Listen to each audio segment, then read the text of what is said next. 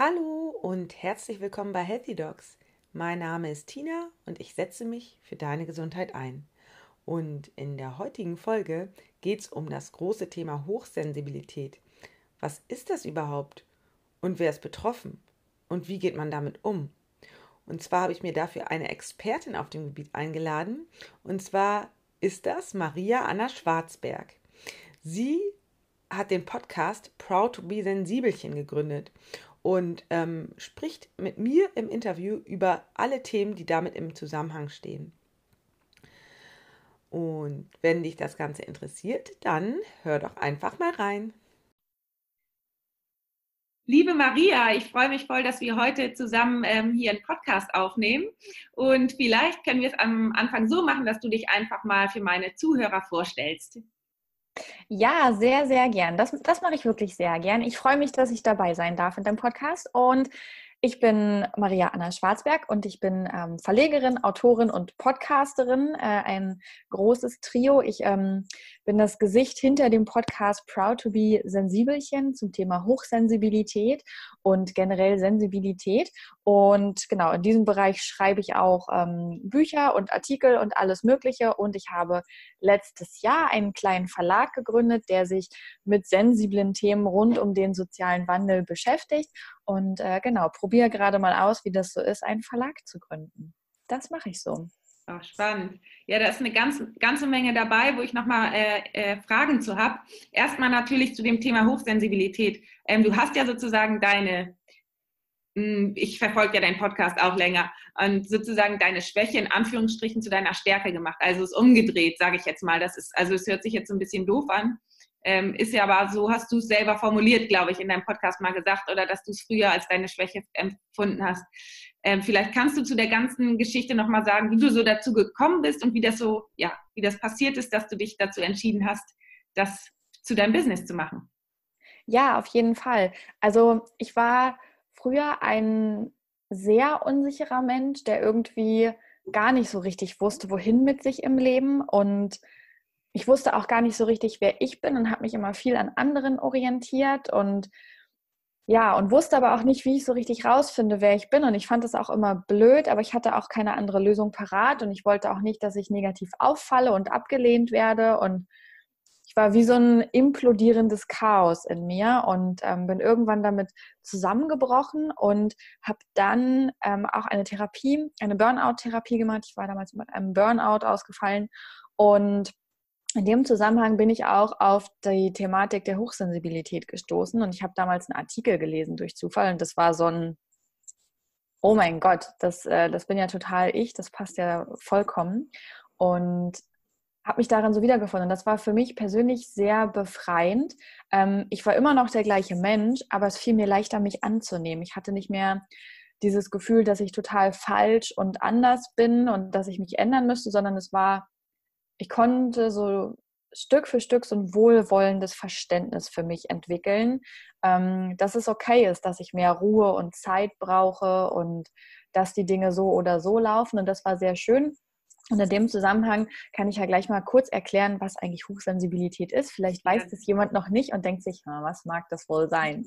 ähm, Hochsensibilität ist, dass das Gehirn ein bisschen anders funktioniert. Das heißt, dass ähm, die Sinneskanäle immer offen sind, weil das Gehirn das nicht regulieren kann und dadurch strömen alle Reize ungefiltert auf uns ein. Das ist auf der einen Seite total schön, weil man alles sehr intensiv und ganz tief und bunt wahrnimmt. Auf der anderen Seite braucht es natürlich sehr, sehr viel Zeit, ähm, um diese ganzen Eindrücke dann auch zu verarbeiten und zu sortieren und im Gehirn abzuspeichern und zu verknüpfen und neue Gedanken und Ideen zu spinnen und nochmal in Erinnerungen zu schwelgen. Und ähm, genau, das ist am Ende die Hochsensibilität. Und die fühlt sich auch für jeden ein bisschen anders an. Es gibt ganz viele Merkmale davon, aber es gibt jetzt nicht nur den oder die Hochsensible, ähm, die immer auf der stillen Treppe sitzt und weint, sondern es gibt introvertierte und extrovertierte sensible Menschen. Und ähm, genau, es gibt welche, die reagieren auf äh, auditive Reize ganz, ganz doll, andere auf visuelle, also auf das, was sie sehen. Und genau, so bin ich zu dem Thema gekommen und fand es einfach total spannend, weil es noch damals ganz wenig Beachtung erfahren hat und weil man nach Schätzungen davon ausgeht, dass so 15 bis 20 Prozent der Menschen davon betroffen sind. Und ich habe immer gedacht, boah, ich weiß, wie ätzend mir das ging, als ich nicht darum wusste und wie ich wirklich immer dachte, ich wäre anders und schwach. Und dann habe ich durch dieses Wissen, dass ich, dass ich einfach hochsensibel bin, wirklich Stück für Stück gelernt, mich positiv anzunehmen, aber auch diese Hochsensibilität irgendwie als was Gutes zu begreifen, weil alles hat ja gute und schlechte Seiten und ich kann natürlich immer den Fokus auf die schlechten Seiten legen, aber auch auf die guten. Und ich habe dann einfach eher mich darauf konzentriert, okay, wofür kann ich das nutzen? Wo hilft mir das? Und ähm, ja, und habe gedacht, okay, wie schön wäre das, wenn noch mehr Menschen einfach davon erfahren, überhaupt, dass sie hochsensibel sind, aber nicht mit dieser Ratgebermentalität, in der man dann wie so ein, ja, in der man eher in so einer Opfermentalität steckt und man eher so, ach du armer, armer, sensibler Mensch, sondern eher mit diesem, hey cool, ähm, willkommen im Club der Sensiblen und lass mal gucken, was wir irgendwie Tolles damit zaubern können. Ja. Ja, schön, das finde ich jetzt sich gut an und ich finde das sehr interessant, weil ähm, ich glaube, dass ähm, es eine große Stärke ist, so hochsensibel zu sein, weil es ja auch ähm, gerade in dem kreativen Bereich sehr, sehr viele Möglichkeiten macht. Ne? Das ist ja zum Beispiel bei dir, du bist ja auch sehr ähm, kreativ, also du kannst ja auch sehr gut schreiben zum Beispiel. Und ich glaube, dass viele Hochsensible so in der, in der, in verschiedenen Bereichen sehr, sehr kreativ sind und ähm, sehr, egal wo, ich meine, bei dir ist es das Schreiben, andere können sich sehr gut in andere hineinfühlen oder können sehr gut eben hm, spüren, was in einer Situation vielleicht gerade vor sich geht, besser als andere. Und das kann man ja wirklich zu seiner Stärke machen. Ja, auf jeden Fall. Sehr viele ähm, Hochsensible sind in sozialen Berufen zu finden, durch diese große Empathie und diese Wahrnehmung, was geht eigentlich beim anderen gerade ab oder eben wirklich in Kreativbereichen, wo sie in ihren äh, in so einem Fokus versinken können und einfach stundenlang an, an irgendwelchen malerischen Textsachen oder Grafiksachen oder was auch immer arbeiten können. Das stimmt. Das sind auf jeden Fall so die beiden Berufsgruppen, wo die meisten Hochsensiblen zu finden sind. Wie gehst du denn mit deiner Hochsensibilität um? Also was brauchst du, damit es dir gut geht? Weil du ja vorhin auch von Burnout gesprochen hattest. Wie kam es zum Beispiel, also vielleicht kennen wir von Anfang an anfangen, wie kam es, dass du in das Burnout gekommen bist? Und wie hast du dann gelernt, was für dich gut ist und wie wendest du das jetzt heutzutage an? Also du hast ja richtig so einen Prozess durchgemacht. Auf jeden Fall. Ähm, also Burnout ist ja eigentlich eine erschöpfungsbedingte Depression, weil man die ganze Zeit in einer Fremdbestimmung gelebt hat. Also nicht überprüft hat, was will ich und wo will ich hin und was tut mir gut, sondern die eigenen Bedürfnisse, Grenzen, Ziele, Wünsche komplett außer Acht lässt und nur noch auf, auf das von außen reagiert. Und das, ähm, das merkt man aber einfach nicht. Also es passiert auch nicht von heute auf morgen, sondern es ist eher so ein schleichender Prozess, dass man immer mehr sich so im Außen abhängig macht und eben nur noch reagiert, ähm, statt selber zu agieren. Und ja, bei mir war das auch so. Ich habe meine Bedürfnisse nicht wahrgenommen, meine Grenzen nicht. Ich war so jemand, wenn ich das Pensum, was ich mir auferlegt habe, nicht geschafft habe, dann habe ich mir Schlaf entzogen und habe mich damit indirekt ja selber bestraft, weil ich nicht alles geschafft hatte. Und ähm, ja, habe dann irgendwie auch einfach viel zu wenig gegessen und konnte aber auch diesen Stress, den ich dadurch natürlich hatte, nicht so richtig kompensieren, sondern bin dann immer noch mit Freunden ausgegangen und habe was unternommen und habe eigentlich permanent in so einem Stresszustand gelebt. Und das ist auch, es gab irgendwie so gar keine Möglichkeit mehr davon runterzufahren. Und dann bin ich irgendwann ähm, zusammengebrochen, weil ich nicht mehr einschlafen konnte und gar nicht geschlafen habe. Und ich konnte aber auch nicht mehr für mich selbst entscheiden. Also ich war immer noch in diesem Gedanken, naja, wenn ich heute Abend dann am Sonntag wieder einschlafen kann, dann kann ich am, am Montag ganz normal zur Arbeit gehen. Und dann hat mein Mann damals gesagt, nein, das wird nicht passieren. Du wirst heute noch Bescheid geben, dass du nicht zur Arbeit kommen kannst. Und ich finde, das zeigt immer, wie wenig ich noch für mich selbst entscheiden konnte, was gut oder schlecht ist. Ähm, ja, und ich habe das dann also muss ich wirklich sagen, in einem Prozess gelernt, der Jahre gedauert hat. Also ich glaube, mein Burnout liegt jetzt dreieinhalb Jahre zurück. Und ich habe am Anfang gedacht, jeden Tag wird es besser, jede Woche, jeden Monat und dann immer so jedes Jahr. Und es ist auch besser geworden, auf jeden Fall, aber nicht so richtig gut. Und ich hatte 2018 dann wirklich das Gefühl, dass es einfach wieder gut ist. Ich glaube, ich bin ich und ich bin bei mir angekommen und ich weiß, wer ich bin und ich weiß auch, wohin ich will und es ist nicht mehr so, dass ich so einfach von meinem Weg abzubringen bin oder dass ich reagiere, sondern ich agiere, ich entscheide, ich nutze meine Möglichkeiten, aber ich kann auch zu Dingen Nein sagen, ja, und ich kann einfach immer besser filtern, okay, was ist das für mich Richtige und was ist vielleicht für andere richtig, aber spielt in meinem Leben keine Rolle. Und wenn ich so überlege, was mir heute ganz besonders doll hilft, dann ist es natürlich ähm, ein viel gesünderer Lebensstil, in dem ich genug schlafe und ähm, mich gesund ernähre, wo ich darauf achte, dass ich einfach jeden Tag so ein bisschen Zeit für mich allein habe, wo ich mich ausreichend bewege und an der frischen Luft bin. Ähm, ja, das sind, glaube ich, so die, die, die Grundeckpfeiler, die ich immer versuche einzuhalten. Und darüber hinaus überprüfe ich einfach immer wieder, also ich habe damals dann eben angefangen, ähm, mein Leben umzukrempeln, wie das dann meistens so ist nach so einer, nach so einer großen Krise. Ich habe ähm, hab den Job gewechselt und ähm, wir sind dann umgezogen jetzt und es hat sich einfach so, ja, also quasi eine komplett andere Stadt und so. Also es hat sich sehr viel privat verändert, ähm, weil ich geguckt habe, okay, wie fühle ich mich denn damit? Ähm, bestes Beispiel der Umzug eigentlich. Das war so, wir wollten eigentlich nur in eine größere Wohnung ziehen und dann war aber keine so richtig richtig. Und dann haben wir irgendwann überlegt, okay,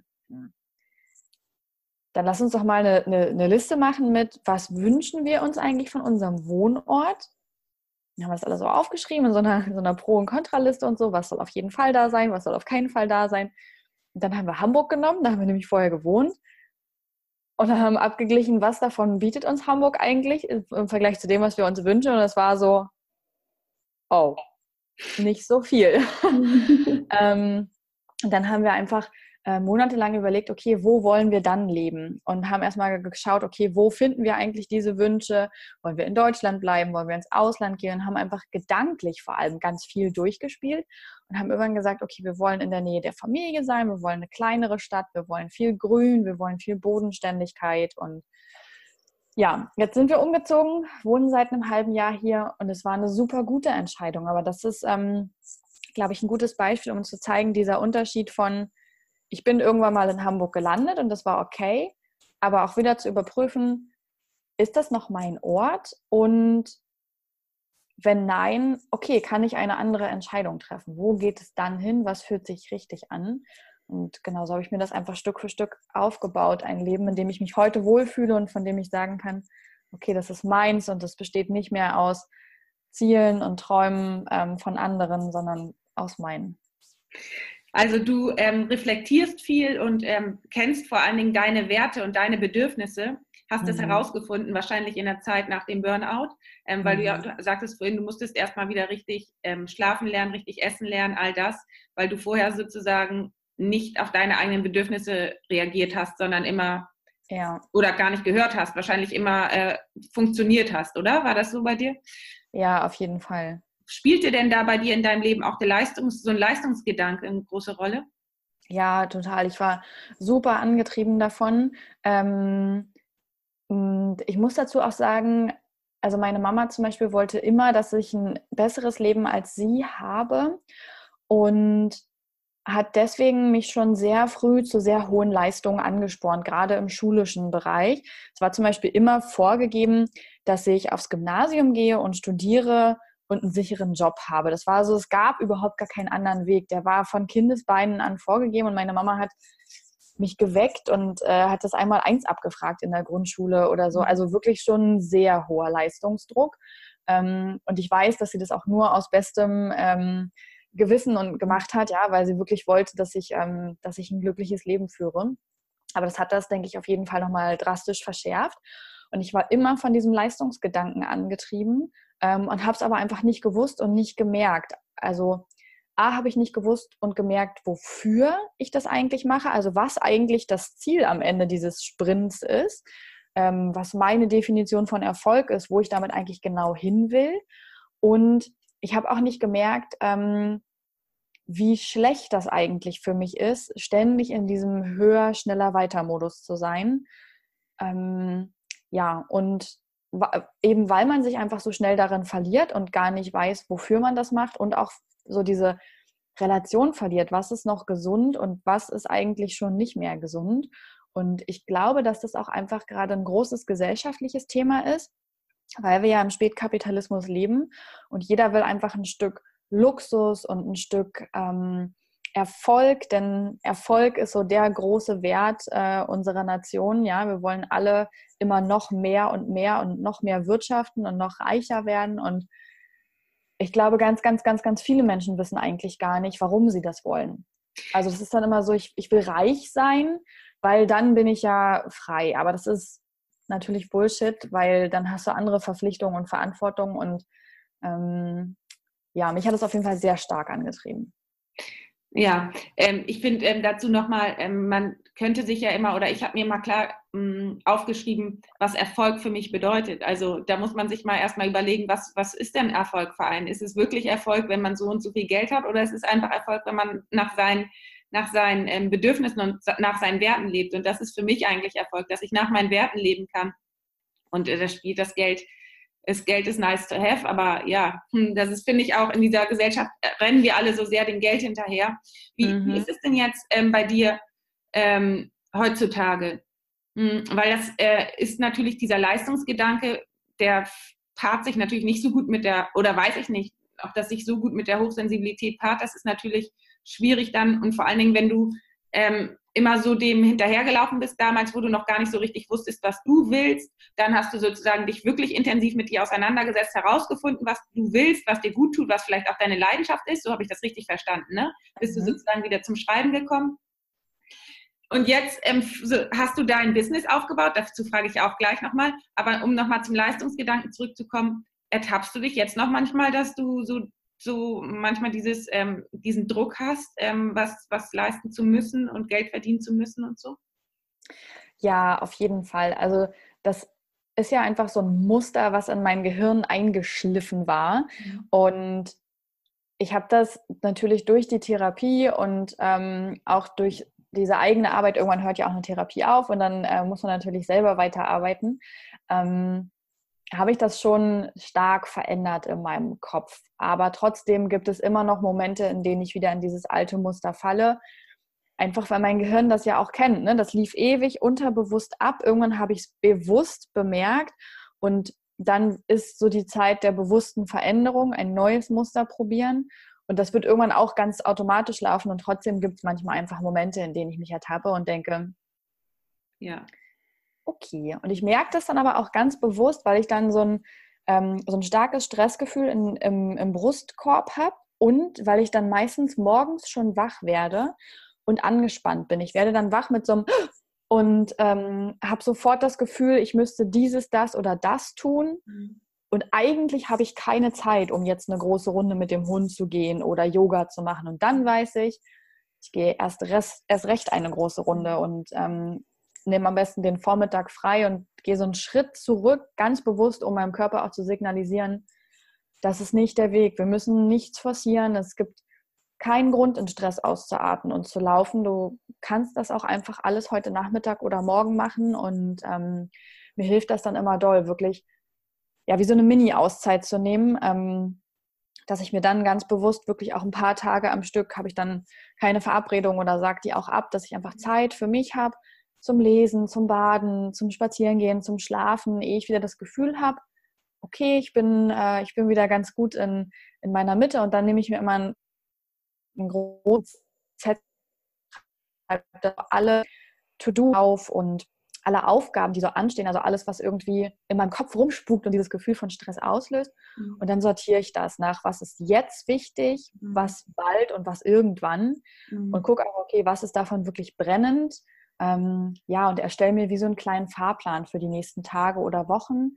Und dann weiß ich auch, okay, ich kann das alles schaffen, aber in einem längeren Tempo. Und es geht mir gut dabei und die Aufgaben sind nicht vergessen, sondern sie sind einfach nur sinnvoll getaktet. Und auch so, dass ich nicht jeden Tag da zehn Aufgaben stehen habe, sondern wirklich, dass das einfach auch zu schaffen ist. Und das mhm.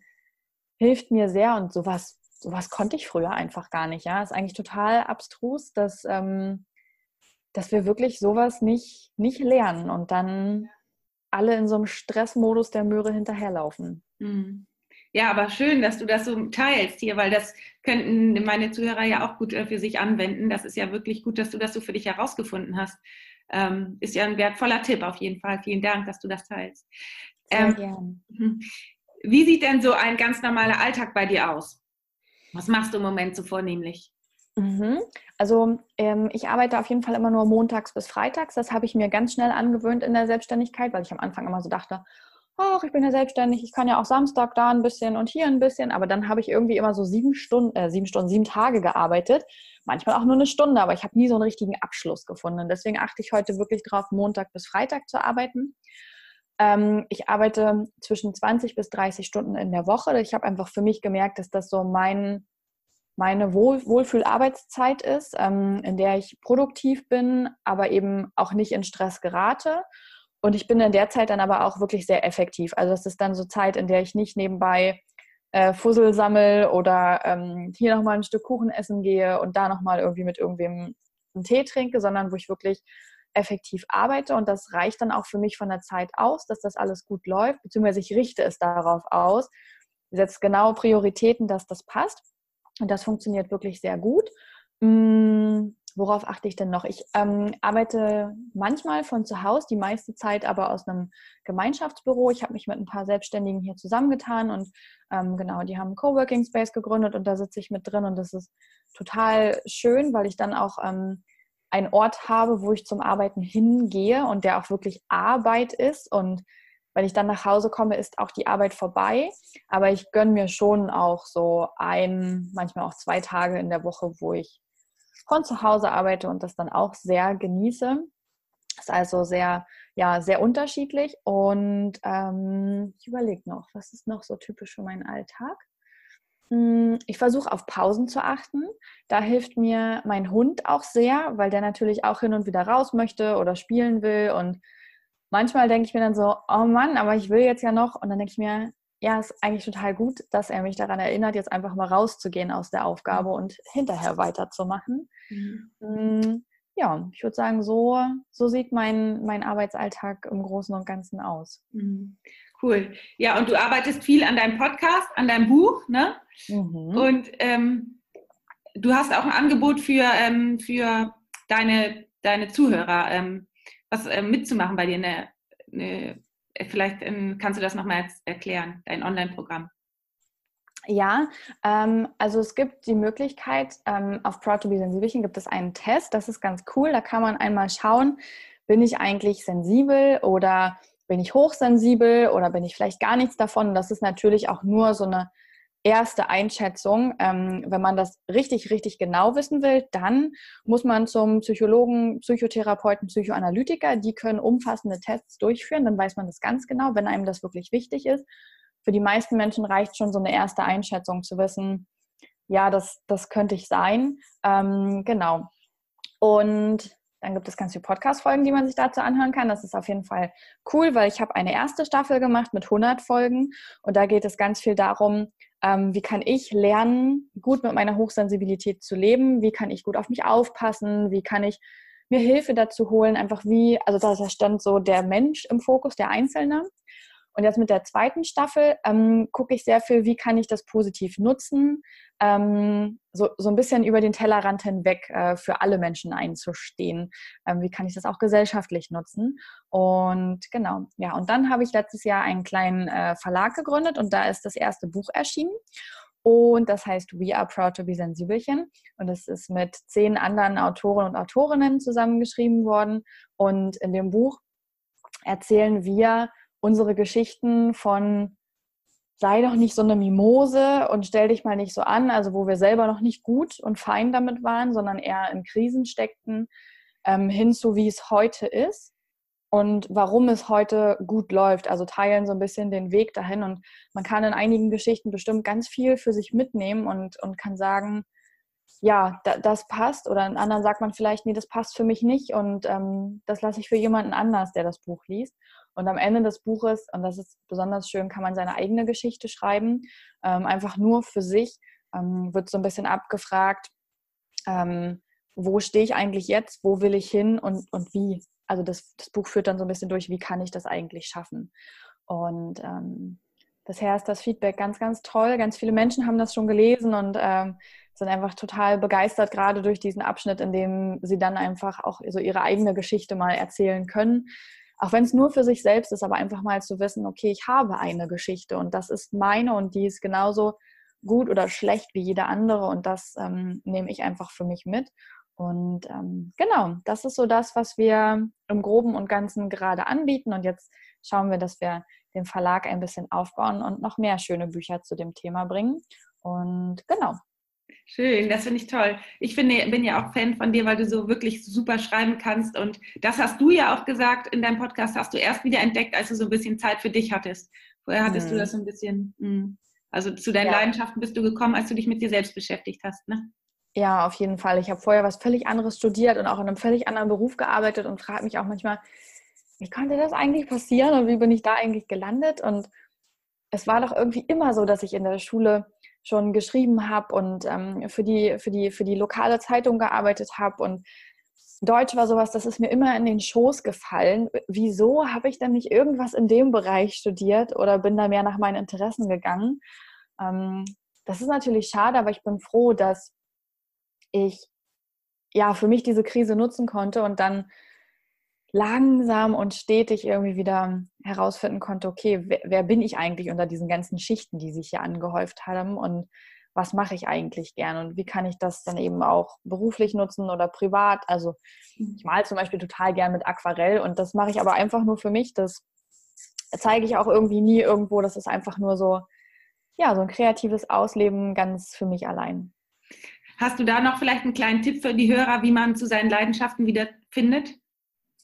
Ja, mm, mir hat das sehr geholfen, Dinge auszuprobieren. Also ich habe nach dem Burnout, als es mir dann wieder gesundheitlich gut ging, habe ich wirklich sehr, sehr, sehr viel ausprobiert. Ähm, sowohl in der Selbstständigkeit, in welche Richtung ich von den Texten her gehen will, ob ich nicht doch noch ein bisschen Fotografie mit reinnehmen will, als auch von den Hobbys ähm, und von Unternehmungen und äh, Veranstaltungen und habe einfach sehr viel probiert und habe dann einfach Stück für Stück gemerkt, okay, diese Dinge lösen kein gutes Gefühl in mir aus, das möchte ich nicht. Oder eben, ja, das mache ich total gern, das möchte ich wieder machen. So gerade Dinge, bei denen man total die Zeit vergisst ähm, und, und jegliches ringsherum verliert. Das sind immer gute Anzeichen für Dinge, äh, die Freude bringen. Und wie gesagt, das ist bei mir auch nicht von heute auf morgen gewesen, sondern ich würde sagen, bestimmt drei Jahre langer Prozess. Und das wollte ich am Anfang nie wahrhaben. Und ähm, aber so lange dauert das. Und es gab einfach wirklich stetig Fortschritte. Dann hatte ich irgendwann gelernt, dass es okay ist, Nein zu sagen. Oder dann habe ich irgendwie ein Hobby gefunden, das ich mochte. Und das ist ja immer schon ein kleiner Schritt nach vorn. Und irgendwann fügt sich das Gesamtbild immer mehr. Und ähm, du hast ja auch wieder gelernt, auf deine Intuition zu hören, ne? Und nicht so sehr auf Leute, vorher hast du ja gesagt, du hast viel das gemacht, was Leute von dir erwartet haben und ähm, so funktioniert. Und dann hast du wieder gelernt, auf deine Intuition zu hören und mehr das zu machen, was dir gut tut, was du möchtest. Das ist für viele ja auch nicht so einfach. Die fragen mich dann immer, wie, wie schafft man das, auf die Intuition zu hören? Wie lernt man das wieder? Aber das ist auch ein Prozess, ne? Oder wie war das bei dir? Ja, ja, auf jeden Fall. Ähm, ich hatte so mein, also ich hatte mein Bauchgefühl auch wirklich so ganz und gar verloren und habe jeder Entscheidung, die ich getroffen habe, misstraut. Ähm, also ich habe mir einfach gar nicht mehr vertraut. Und ich habe dann so mit ganz, ganz kleinen Dingen angefangen. Ja, möchte ich die rote oder die blaue Tasse zum Frühstückstee? Und habe so mit ganz, ganz kleinen Dingen angefangen abzufragen, was will ich eigentlich?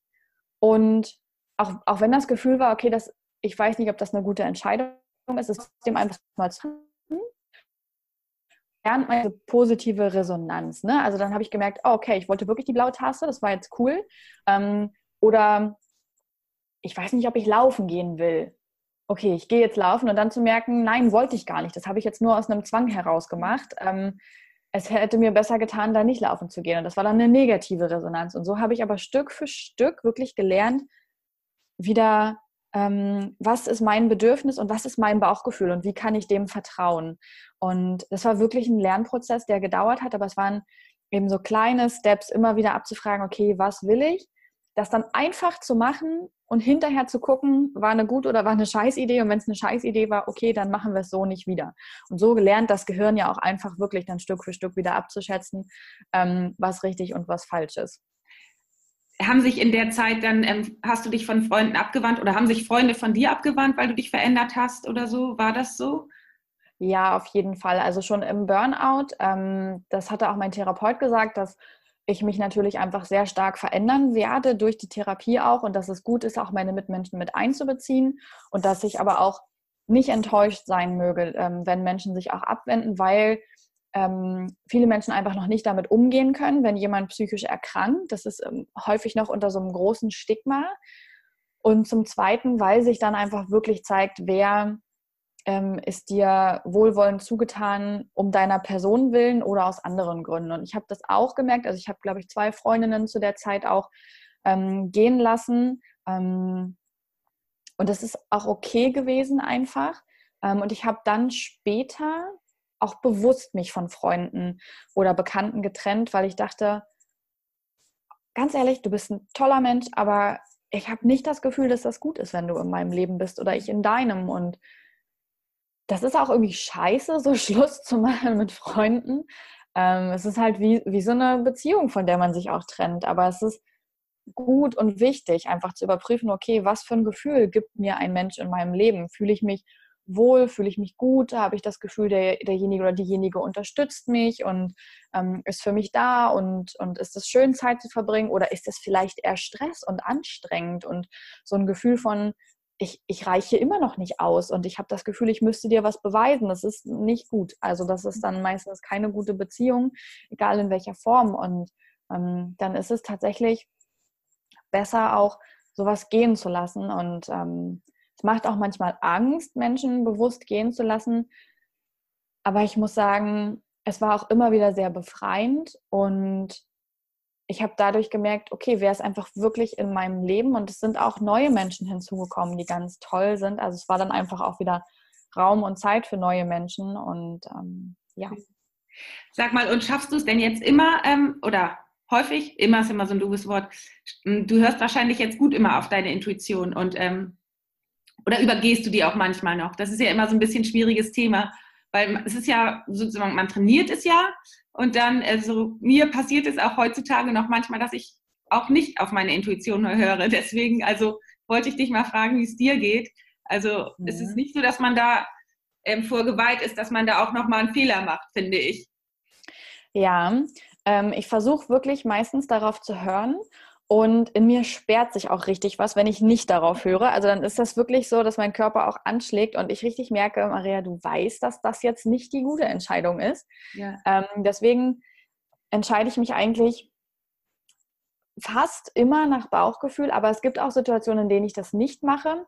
Und das ist meistens, wenn es nicht nur um mich geht, sondern wenn das auch noch andere Dinge betrifft. Okay. Ähm, sei das ähm, ich weiß nicht, zum Beispiel heute Abend ähm, bin ich eingeladen zur Mitgliederversammlung bei den Grünen, ähm, weil ich der Partei beigetreten bin. Und eigentlich denke ich mir so, oh, ich würde heute Abend wirklich am liebsten gern einfach zu Hause bleiben und lesen. Ich hatte jetzt die letzten beiden Abende schon was vor. Und mein Bauchgefühl sagt auch natürlich, dass es gut wäre, zu Hause zu bleiben. Aber da weiß ich auch, okay, ich habe mich einer Sache verpflichtet. Ich habe Verantwortung übernommen, nicht nur für mich, sondern für eine Aufgabe hier darüber hinaus dann musst du jetzt auch B sagen, Maria, und gehst dahin. Und es ist ja auch nur eine Stunde und dann kannst du danach entspannen. Mhm. Ähm, also wenn es quasi Verantwortung ähm, nicht nur für mich, sondern auch für andere umfasst, mhm. dann gehe ich da auch manchmal gegen. Das würde ich jetzt nicht tagelang machen oder so, aber ja, also ich glaube, es lässt sich schwer erklären. Wenn ich jetzt wüsste, okay, ich bin total durch und völlig am Ende und ich brauche unbedingt eine Pause, dann würde ich heute Abend auch absagen. Hm, ich, aber ich merke, das ist, das ist eher so ein Bauchgefühl von, also ich würde schon lieber heute zu Hause bleiben, aber ja, okay, mhm. ich habe dazu gesagt und deswegen mhm. kann es jetzt auch nicht ständig äh, alle anderen Menschen irgendwie wegschieben und ähm, manchmal muss man auch ein bisschen Verantwortung übernehmen. Ja, verstehe ich gut. Du, ähm, ich finde das toll, dass du so offen mit dem Thema umgehst und das finden ja auch deine ganzen Hörer. Und früher ähm, kannte man das Thema ja gar nicht. Ich finde, das Thema kennt man so ein bisschen durch dich. Du stehst so total dafür und das finde ich so cool, dass du da so offen mit umgehst und das finden auch deine ganzen Hörer so toll und damit beeindruckst du die Menschen und, ähm, und lässt den Menschen ja auch die Möglichkeit, sich selber zu öffnen und so zu sein, wie sie sind. Und gerade im sozialen Bereich, hattest du gesagt, sind viele hochsensibel. Das habe ich auch die Feststellung gemacht und ich komme ja nun aus dem medizinischen Bereich, habe lange im Krankenhaus gearbeitet und habe gemerkt, wie dort das medizinische Personal, seien es Ärzte oder Krankenschwester oder so, nicht gut mit ihrer Gesundheit umgehen. wahrscheinlich auch, weil sie sehr viele Hochsensible dabei sind, die ihre eigene, eigenen Bedürfnisse vernachlässigen und immer lieber darauf hören, was anderen gut tut. Ähm, was hast du für die für einen Tipp oder was könntest du da sagen? Also hast du ja vorhin eigentlich schon alles ähm, so ein bisschen erklärt. Aber ähm, ich würde einfach denen, glaube ich, mal empfehlen, oder viele wissen es vielleicht gar nicht, dass es äh, fragen sich, also dass irgendwas mit ihnen nicht stimmen könnte, so wie es bei dir war und das vielleicht, ja, warum passiert mir das immer wieder, dass ich mich so schlecht fühle oder so und sie wissen gar nicht von dem Thema, über das Thema Bescheid, ne? Oder was denkst du? Ja. Ich glaube auf jeden Fall, dass es gut wäre, wenn man darum weiß, weil man sich dann nicht mehr wie so ein implodierendes Chaos fühlt, sondern eher das Verständnis für sich hat. Mhm. Und ich glaube, gerade wenn man so im sozialen Bereich arbeitet, viel mit Menschen, ähm, ist es so unabdingbar wichtig, Grenzen zu lernen. Ähm, also gerade auch wenn man viel mit Leid konfrontiert ist, diese Grenze zu ziehen von ich sehe und ich sehe dein Leid, aber ich fühle es nicht. Also ich ziehe hier die Grenze und schotte mich da auch ein bisschen gegen ab, weil man ja auch einfach nicht dieses ganze Leid immer aufnehmen kann. Also kann man schon, aber es ist natürlich nicht gut. Nee. Das ist, glaube ich, so ein ganz wichtiger Prozess, da die Grenze zu ziehen, ähm, dass man ja die Gefühle der anderen nicht so stark an sich ranlässt. Man soll jetzt auch kein unempathischer Trampel sein, aber mhm. dass man einfach so ein bisschen mehr auf sich aufpasst und ähm, ja, gerade da auch dann Grenzen zieht bezüglich Arbeitszeiten und so, weil man natürlich schnell dahin kommt, dass es ein, natürlich ein ganz, ganz wichtiger Beruf ist und dass man eigentlich immer arbeiten könnte und immer Überstunden machen könnte, aber dass das natürlich auch nicht geht, sondern dass das dann eine strukturelle Veränderung ist, die ähm, die unbedingt passieren muss, ja, aber für die ich ähm, als Mensch einzeln nicht verantwortlich bin, sondern eben die Personalabteilung, der Arbeitgeber, die Politik. Und da kann ich auch mithelfen und hinwirken, aber ähm, dass ich da einfach wirklich auf meine Grenzen achte, das ist, glaube ich, so das Wichtigste in dem Berufsfeld. Denke ich auch. Finde ich, hast du schön gesagt, äh, mit äh, Mitleid, also mitzuleiden, da hilft man ja demjenigen nicht, sondern mhm. verstärkt das eigentlich. Und das andere Thema Pausen, genau, das sage ich ja auch immer wieder, dass die Pausen so unglaublich wichtig sind, weil zum Beispiel gerade Krankenschwestern werden immer in der Pause gestört.